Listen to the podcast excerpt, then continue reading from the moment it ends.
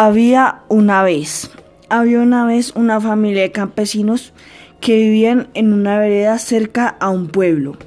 El papá trabajaba con el ganado, la mamá ayudaba en la casa y el hijo estudiaba en un colegio cerca a la vereda. Eran una familia muy pero muy feliz.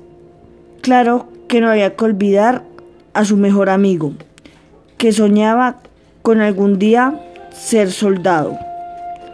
Los años fueron pasando y los dos amigos siguieron creciendo. La mamá y el papá del amigo del niño fueron secuestrados por la guerrilla. El amigo del niño estaba muy pero muy triste por el secuestro de sus padres. El niño le preguntó al amigo si quería vivir con él y el amigo aceptó. Los años siguieron pasando y los dos jóvenes siguieron creciendo. Un día un militar llegó a la casa de los dos jóvenes. Ellos estaban jugando.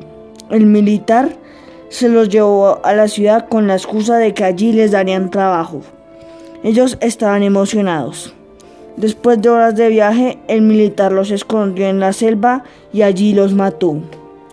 Cinco años después, la familia tiene fe en, en encontrarlos y le pide respuestas al gobierno.